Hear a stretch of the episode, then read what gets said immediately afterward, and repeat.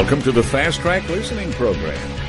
The ideas presented here are intended to assist in developing a strong and profitable business for IBOs, powered by Amway and affiliated with Marker Man Productions. Enjoy the following message.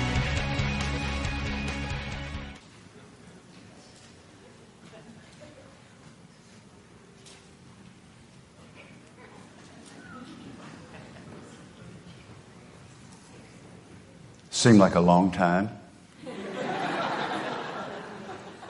I borrowed that from the great Zig Ziglar, wonderful speaker. That was 30 seconds of silence. We're so uneasy with quiet that we hardly know how to live with it. But without it, we wither. I want to suggest to you today, in as many ways as I possibly can, that it is your capacity to sit quietly and to think and to pray and deliberate over what your life is going to be and to listen to whoever it is that you call upon, that is your higher power, however God speaks to you, and to listen because we have lost the capacity in our culture and it is destroying us. And for those of you who do not believe in evolution, I have living proof that evolution is a fact of life because for the first 70 odd years of my life, human beings walked roughly like this. Now we walk like this. Correct me if I'm wrong. We are addicted to our devices. We are addicted to noise. We cannot seem to escape it. One of the most embarrassing things that has ever happened to me in my life was I had to admit to my wife, she kept saying, put that thing down. You're not listening to me. And I had to finally say, you're right. I'm hooked. It's an addiction. And it's stupid. Most of what I see there is useless. When we get into the political climate, all of it is useless. Now, I, I want to say thank you to Jody and Kathy Victor, Jody and Gina Dutt, and to Jenny McSpadden, the wonderful people who bring me here, who invite me, who make sure that all the arrangements are taken care of perfectly. It is a privilege to stand before you and people like you all over America. It's one of the best things that has ever happened to me because I can't come into your midst without learning. And I've learned to listen to the Amway people because I learned so much from you. So it's a privilege to be with you today, and I'm going to share some things that I believe will be helpful.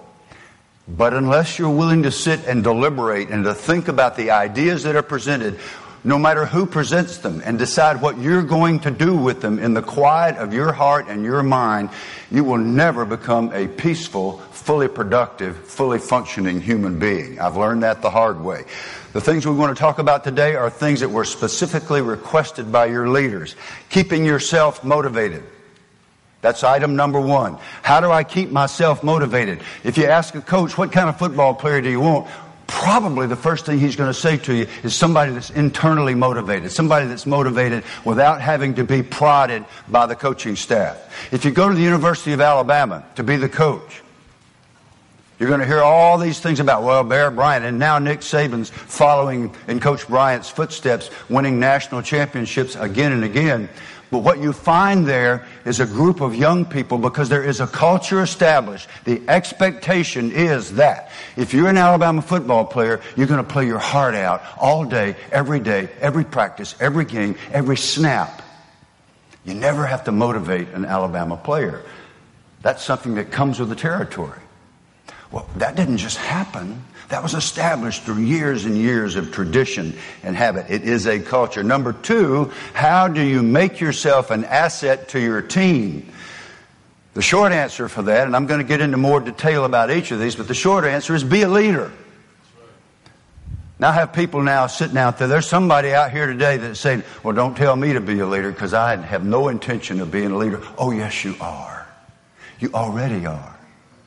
When you walk in a room, the energy changes.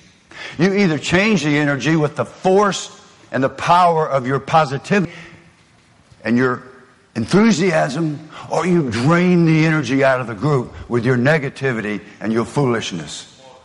There's a great story about two kids that were born in the same home. One of them was a born optimist, the other one was a born pessimist.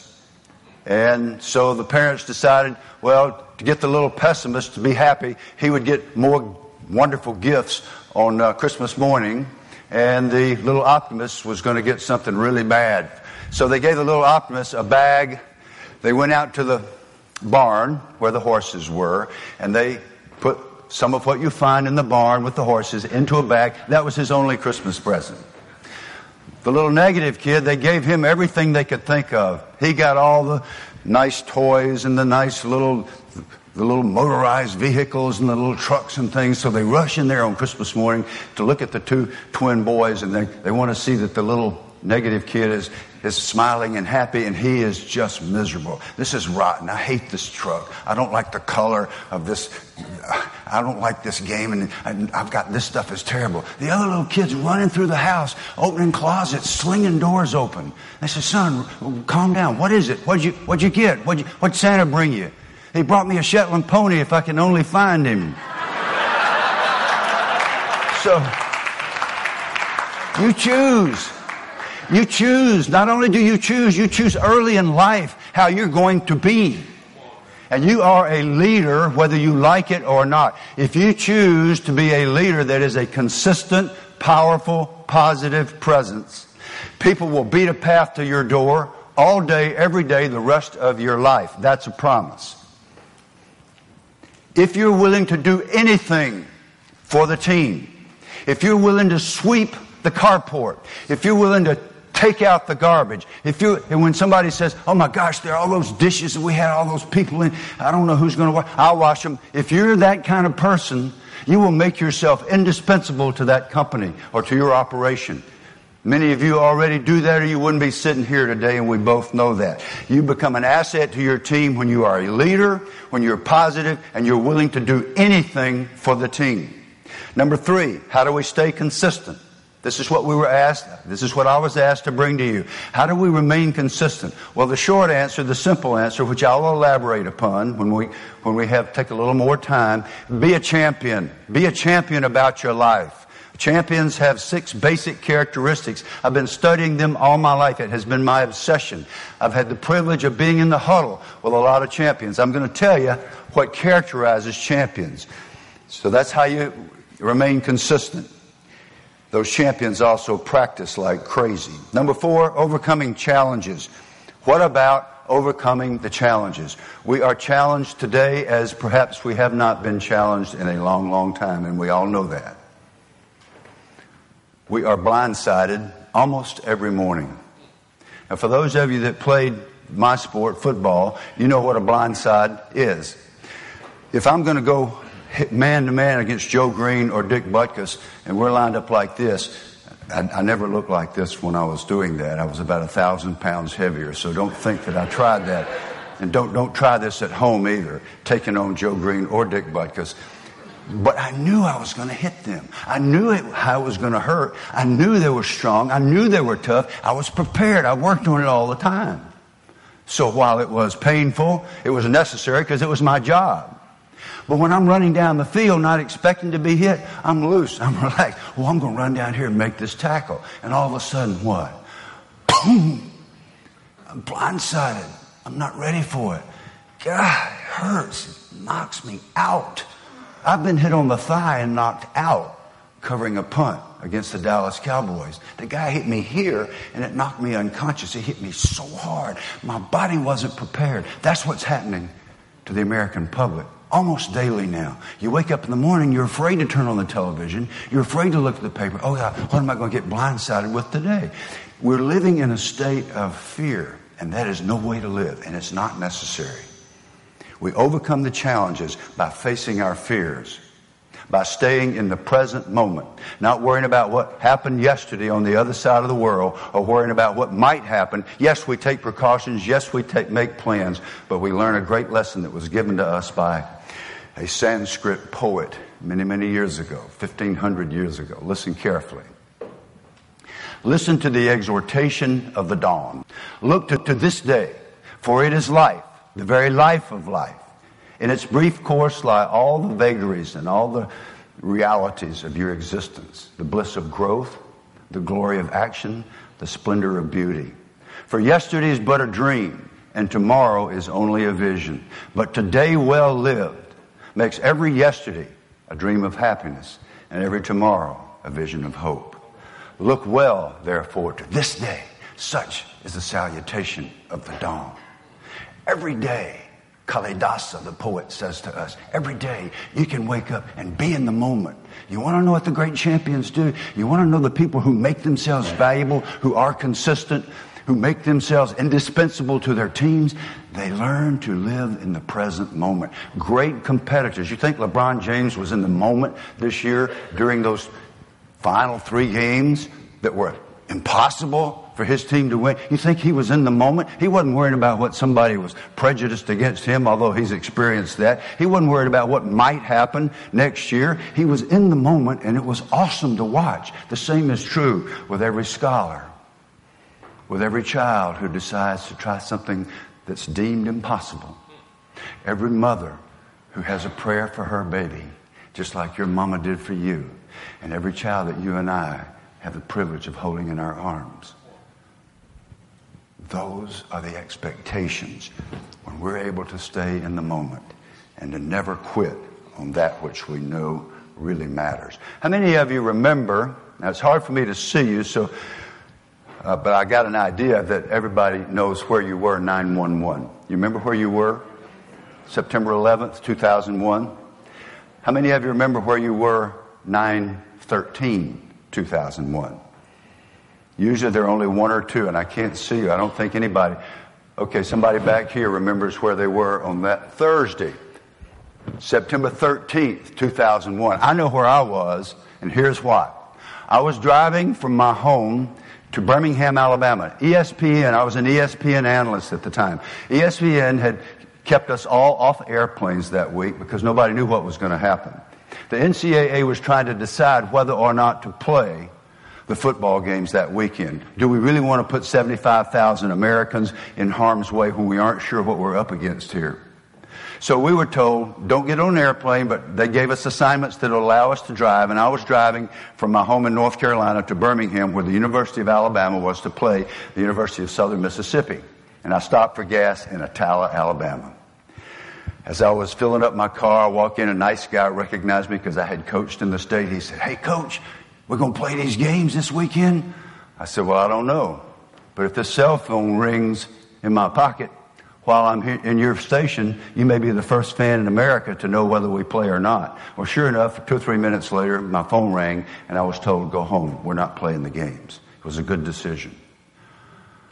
So I go to the guy at the, at the, at the counter. I said, Well, we're not playing. So I'm going to head on.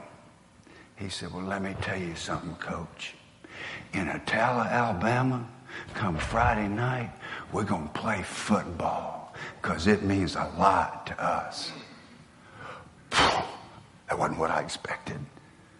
It's just a football game, even though I've given my life to it. So I'm driving home, and I was in such a state of despair and confusion, the way we feel when horrible things happen that we don't understand. I decided I asked God, help me make this into a spiritual and intellectual exercise. And let me figure out why Attalla, Alabama thinks a football game is so important on Friday night. Oh, and if it's true in Attalla, Alabama, it's probably true in Vidalia, Georgia, and Seattle, Washington, and Lincoln, Nebraska, and El Paso, Texas, and Hoover, Alabama, and everywhere else in America where little towns come together and people who almost never sit together, who don't go to church together, they don't eat dinner together, they sit together in those stands. Why? Because that huddle on the high school field means everything, much like the people in this room. We come together, and in that huddle is going to be African Americans.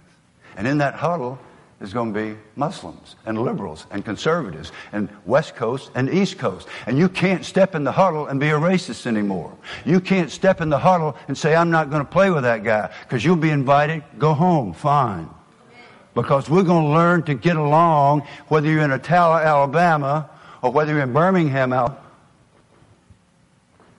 whether you're in Washington, D.C., or Reston, Virginia, or wherever, we're going to learn to get along. That huddle See, I can go to South Central Los Angeles and I can recruit a, a, young man that's been taught to hate. And I can go to the hills of North Georgia and recruit another kind of young man who's been taught to hate by our sick culture. I can stick them in a locker room, cause them to sweat together and bleed together and learn together and dress together. You can't even get your shirt off in football by yourself. You gotta have your teammate, hey, give me a pull. You can't get your pads you can't get your shirt over your pads without your teammate helping you.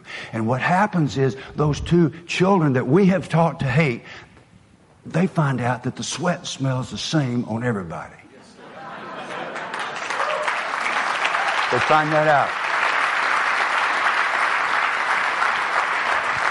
Those two children, six foot five, 300 pounds, run like the wind, 4.0 in math and what have you, with all their credentials, they learn, not only do they not hate each other, they learn to love each other. Because when I get busted in my mouth, my blood's the same color as my brother here. And all that stuff about hatred, I don't understand it anymore. I don't know why we're supposed to hate each other, and nobody can tell you why. I never understood it when I was seven years old. I didn't understand racism. I don't understand it today. We cannot tolerate it. It will kill us in our country. Trust me, I think I don't have to tell you that.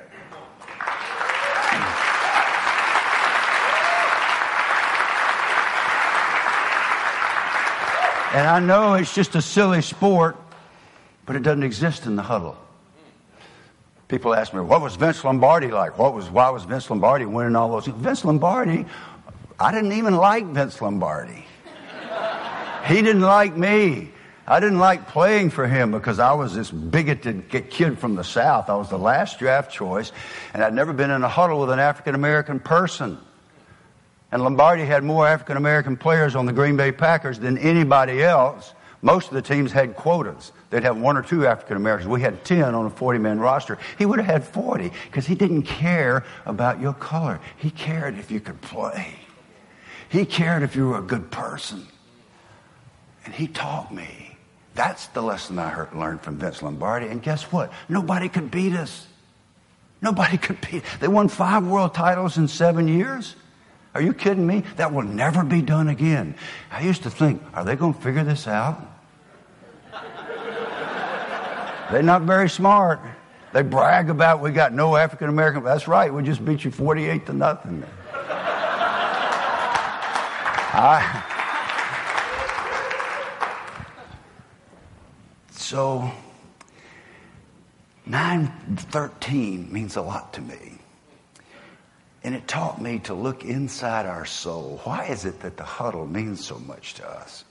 Why is it that if we really sit down and think and get quiet for a few minutes, we realize that these are truths that don't seem to be sinking in to a lot of the American public. But we have got to, as leaders, we have got to do a better job of teaching with our behavior by who we are, not by what we say, but who we are, that it is acceptance of each other and learning to get along, just like Amway teaches and demands, that makes all the difference in the United States of America. Because you see, the huddle the football team is still the only sport that I'm aware of in which every player needs every teammate on every play just to survive.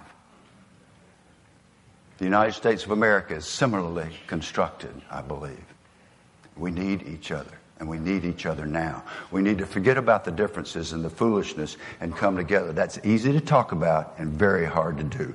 Let's talk about keeping yourself motivated. How do you say self motivated? How do you do that? I used to work at Baylor School in Chattanooga, Tennessee, and as you leave the premises, there is a 12 letter, five syllable Latin word, magnanimitas. I want you to say it with me. We're going to do it in parts. The first part first. Magna, nimitas. Magnanimitas. It means greatness of spirit. Don't look it up. It's not in the dictionary. It's a Latin word.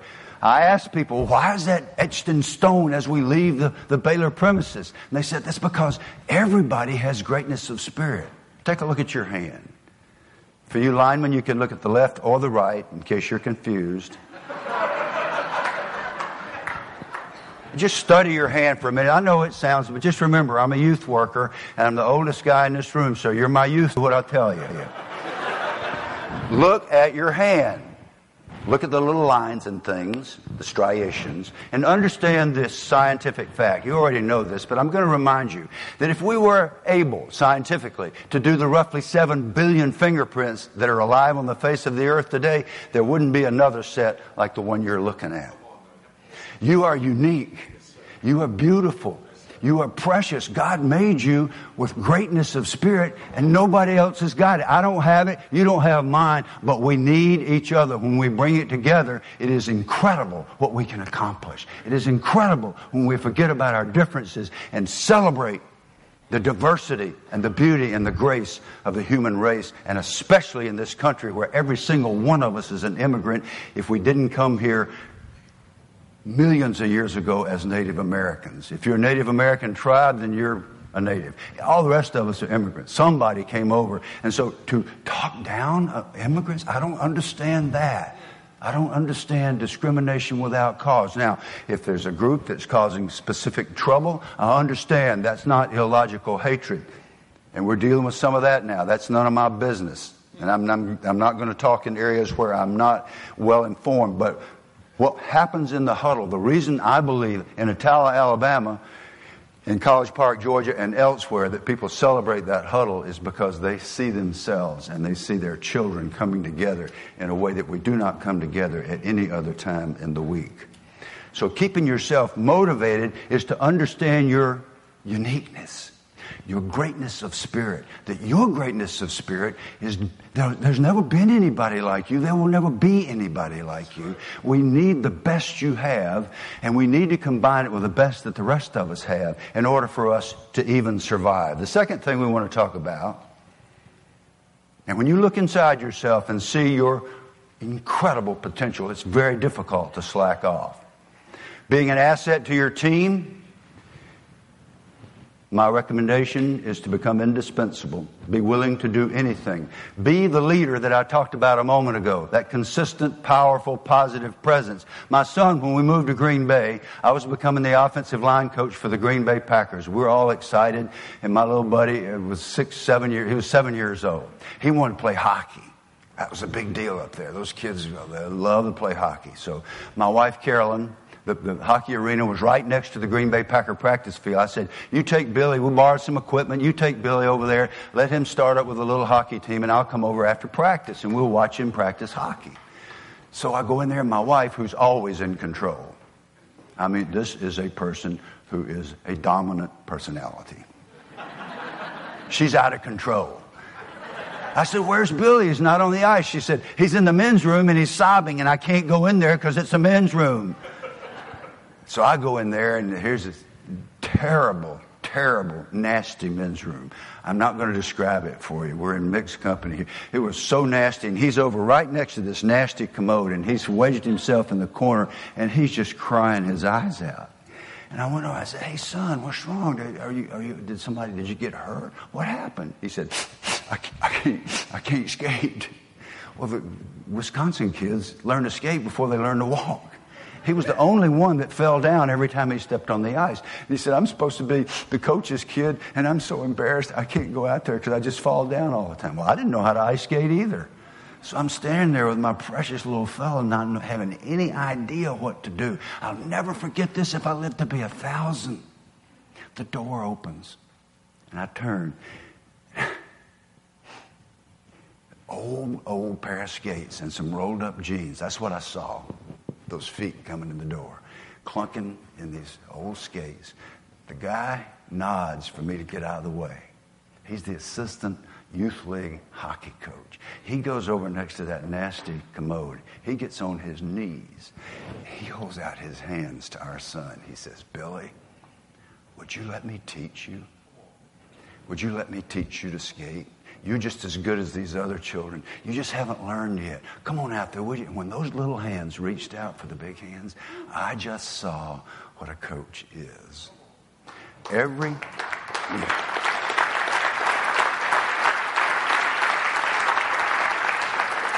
That little fella was not going to win a game. He wasn't going to score a goal for that team the whole year. We all knew that. That's not what mattered to that coach. What mattered to that coach was this child to have a feeling that he could belong, that he could be a part. And when they played two weeks later, by golly, there was little Billy out there skating around on the ice. If you're willing to get on your knees for a terrified child, you might be a great mentor. If you're not willing to do that, then you need to do something else other than to be a leader of a group. Every staff I ever hired heard that story first. And that's the way we tried to relate to every single one of our, our players. Our son went on to compete in 14 organized sports. He loved them all. He had a bunch of great coaches. And uh, I asked him many years later, I was asked to write an article for an ethics magazine. And I called him and I said, let me, let me run this story by you, Billy. Did this actually happen? Do you remember this? He said, I don't remember, Dad, but I want you I want you to remember. And this guy was a starting player for the University of Virginia when they were ranked number one in the nation in the sport of football. And so he earned his way as a real football player. But he said, remember, Dad, I don't remember what happened in Green Bay, but hockey is still my favorite sport. That's what that guy did. You can do that. There's somebody in your life right now that needs for you to do that. When I reported to the Green Bay Packers, no, I did not like Vince Lombardi, and I was the last draft choice. He had turned to his personnel guy, Pat Peppler. He said, they had 20 rounds in those days. He said, Peppler, we've drafted 19 players. It's 2 in the morning. I'm exhausted. I'm going to bed. Do something humorous for the 20th selection.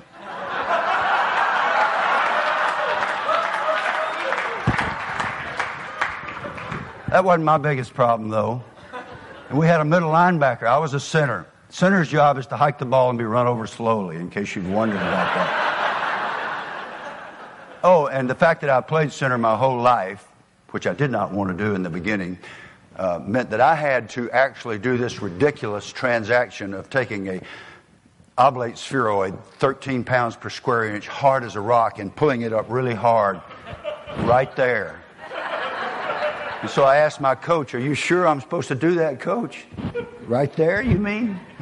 And as Tommy Fields is going to put his hands where? Our quarterback? This is a complex transaction we're contemplating here. What if he moves his hands early, coach? I don't think I like this job. That's sorry, son. You're the center. Nobody. And so, for the next 20 years, I hiked the ball every day of the season. And I want you to understand this, folks. In every case, our footballs were properly inflated. Uh, didn't know that.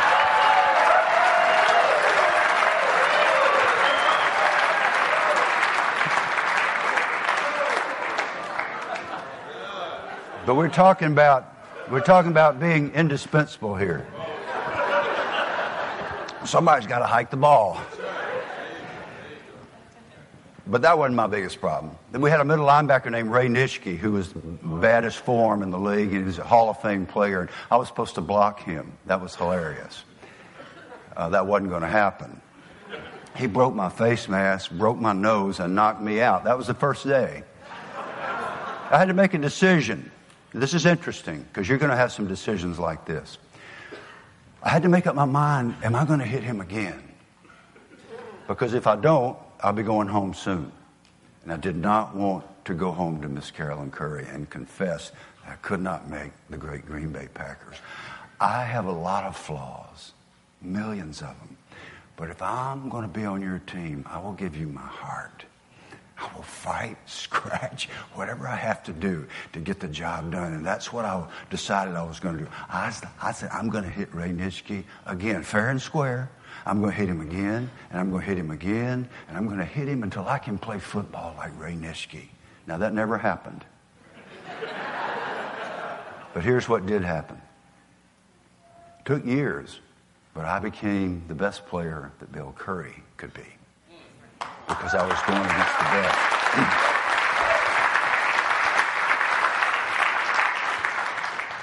But that was not my biggest problem. My biggest problem is I had never been in a huddle with an African American person. And here we were on this team with all these great players that were African American. And the most intimidating of all was the great Willie Davis from Grambling State University, working on his master's degree in business at the University of Chicago, while being captain of the greatest football team of all time. And I thought, he's going to hear my southern accent. They're going to hurt me and send me home. I mean, I'm really, that's what I thought. And I'm walking out of the dorm one night, St. Norbert College. And by the way, we're in Wisconsin. It's August, it's 8 degrees. He said, that ain't right. Total alienation. And I walk out into the dark, and from the behind me, a voice said, Bill. I thought it was God. I just collapsed in the ground. It was Willie Davis. Uh, he said, I'd like to speak to you, young man. I said, okay. He said, I've been watching you at practice, and um, you got a chance to make our team, and I'm going to help you. I said, You're going to help? Now, we're right in the middle of the civil rights movement. This is 1965. I'm a southern white boy. Get this now.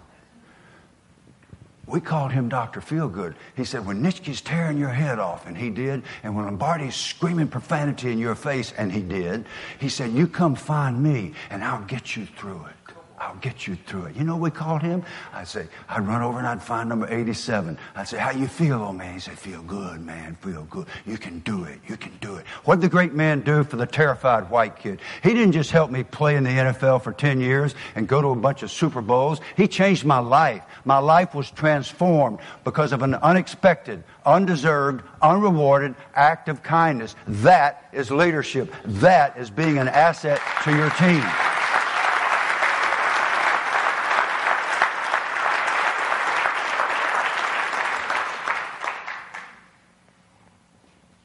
Now, the capacity to stay consistent. That's the third item that we said we were going to cover. To stay consistent, you got to do what LeBron James does. You got to do what Steph Curry does. Do you know how many three point shots Steph Curry shoots every week in practice? Every week? A thousand three pointers every week. It is not because he has great talent that he is the MVP in the league and his team goes to the finals every year. It is not LeBron's great physical prowess, although he certainly has it. That is not what determines him running the length of the floor and pinning the ball against the wall when it was an impossible thing to do. That one play, that wasn't an offensive play, it was a defensive play that changed the complexion and the tone of the game. I love to study the greatest when they're playing in the most pressurized situations. I love to see how they do it. But Mainly, they do it because they practice like people you cannot believe. They practice like crazy people. If you want to be consistent at what you do, you practice it more than the competition is willing to practice it. You do the things that the competition is not willing to do, and you do them over and over and over. If it's hitting Ray Nitschke, if it's going and find Willie Davis to help you get through a day when you think you're going to cry in front of the Green Bay Packers, you go do those things and you do them over and over until you can stand on your own two feet feet and survive as the great competitor that you are intended to be. Stay in power. Staying consistent means that you do what the competition will not do. Finally, the fourth thing that we were to cover is overcoming challenges. And we've talked about a couple of challenges. My greatest fear in life is public speaking. When I went to Georgia Tech to a public speaking course my junior year, I could not stand up and say my name and hometown without my voice quivering so bad that the guy gave me an F. I could not do it. But I decided at some point, I don't remember the moment, and it wasn't some heroic thing. It wasn't some burst from God, magnanimitas. No, it wasn't any magic stuff. It was just that I decided I was so embarrassed in front of my classmates, I had to do something. It was so embarrassing to be that terrified of public speaking. So I decided, I'm walking up the hill one day in utter despair. I've done this well organized outline of a speech, and I just threw it in the garbage can. I said, God, you're going to have to help me. I do not know what to do. But by the time I got there, I decided, okay, I'm going to do what I do when I'm not trying to be a public speaker. I started making fun of the other professors and all their little eccentricities. And we had some really weird dudes at Georgia Tech. and the guys loved it. They started laughing. And I made up my mind. I am never going to deliver a speech in my life. I'm just going to stay up, stand up and tell stories. So that's what I'm doing today. I'm standing up and telling you stories, but I got just as nervous before I addressed you as I did then. You must be willing to face that which you fear. I was scared to death of Ray Nitschke, but I couldn't stop trying to block him if I wanted to be on the team. You've got to do those things that are difficult for you to do, and you'll be amazed at how you can grow. I made an A in that public speaking course. And Dr. Comer, who instructor, well, don't clap yet. You need to hear the rest of the story. And Dr. Comer who was our instructor, our coach Dodd took him on a football trip the next year. And after the game, we were at a buffet, and I said, I went up to him and, Hey, Dr. Comer, I'm so glad. I really appreciate you giving me that A. I really didn't think I deserved it. He, he said, Well, Mr. Curry, you did not deserve it. Of course you did not. But after that wonderful speech about the other professors, I had to give it to you. he actually said that. I was no public speaker, but I learned you can stand up and do something. You can tell a story. You can try to be funny. You can do the best that you're capable of doing when it's those things that you fear most. Because the consequences of us not doing what we must right now are very dire. You want to know what the great teams have? That's what they have. See, there are two pains in life. If you don't remember anything else that I say today, remember the word magnanimitas, that it means greatness of spirit, and it describes you. And remember this. This is from a guy named Jim Rohn. There are two pains in life. The pain of discipline, the pain of regret. You choose. There are two pains in life the pain of discipline, the pain of regret. You choose. The pain of discipline is usually brief. I went to Georgia Tech. I went to my, my uh, high school counselor, Ms. Ruby Crow, called me in when I was a senior at College Park High. She said, Bill, I understand you're considering Georgia Tech. I said, yes, ma'am. She said, don't. I said, don't what? She said, don't consider Georgia Tech. And I said, why? She said, well, Bill, they have national merit scholars at Georgia Tech. They take calculus and physics and statistics. And you're not a stupid boy, Bill, but you have frolicked all the way through high school. So I thanked her and went down to the library and looked up the word frolic. she was right.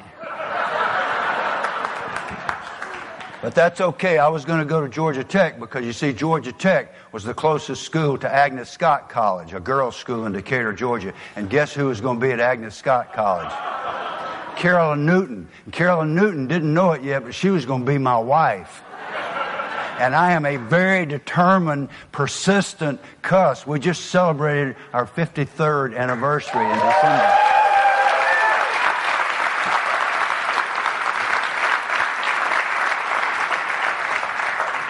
She is the most wonderful person ever on earth. I thank God for her every day.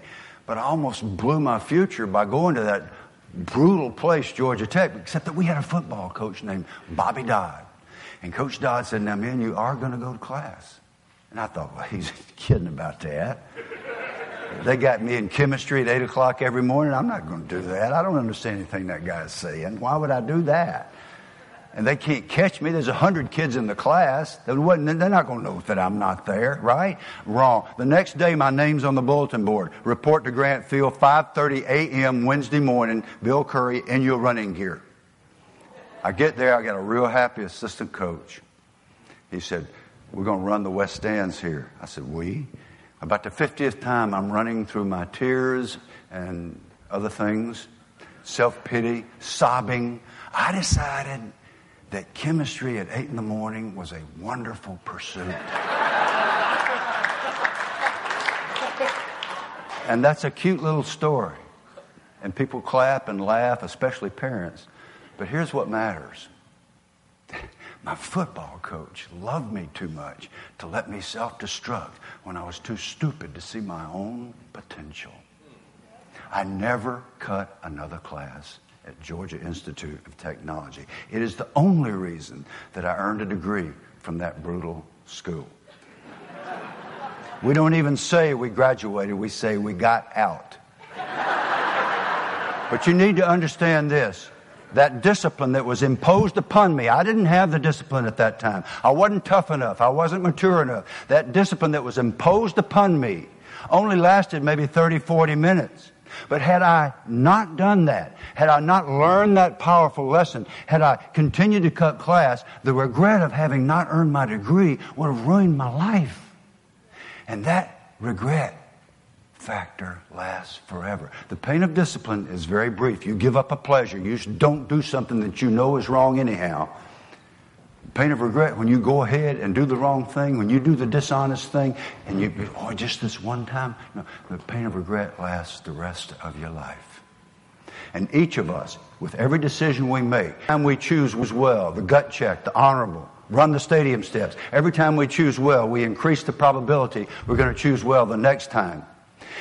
On the other hand, when we do the dishonest, when we make the little bit of just this little lie or that little lie, like we're hearing so much in the public discourse these days, and we know they're lies, and we're trying to figure out is there somebody that's not lying?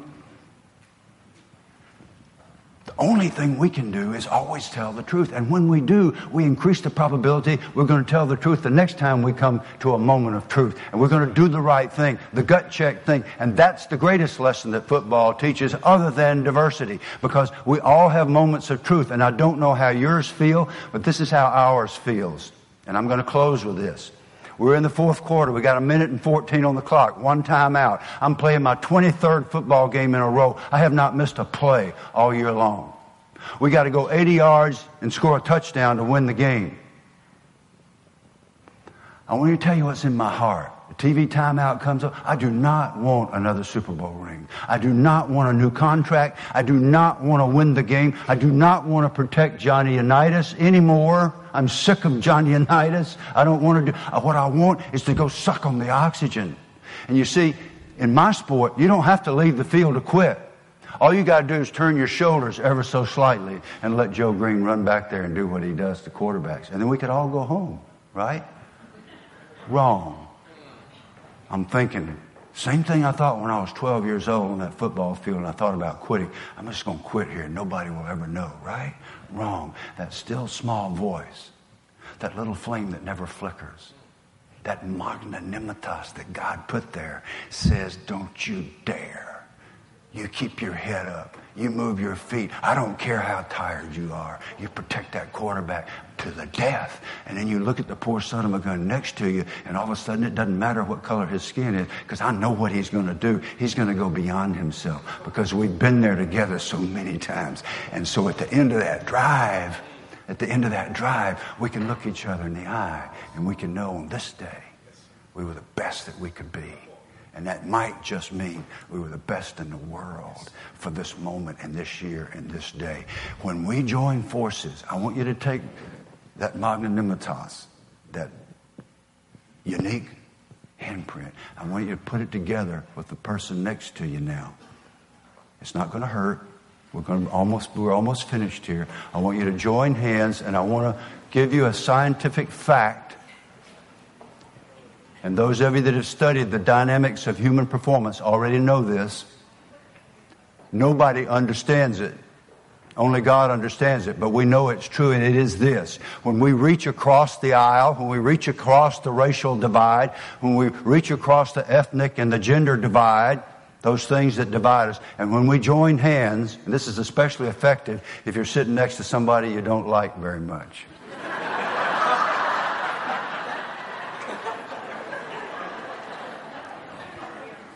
When we do that, we do not increase our capacity to do the right thing and to do well and to do good. We don't increase arithmetically. We don't increase geometrically. We increase exponentially in an instant.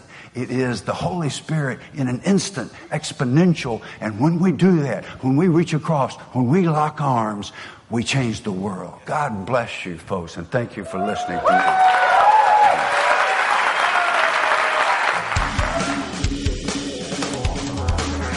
This is a copyrighted program of Markerman Productions, affiliated with MarkerNet Incorporated. Duplication of this program is strictly prohibited. For existing IDOs only, not for use with prospects. While the techniques and approaches suggested have worked for others, no one can guarantee that these techniques and approaches will work for you. In addition, we want to emphasize that success in this business does not come without hard work.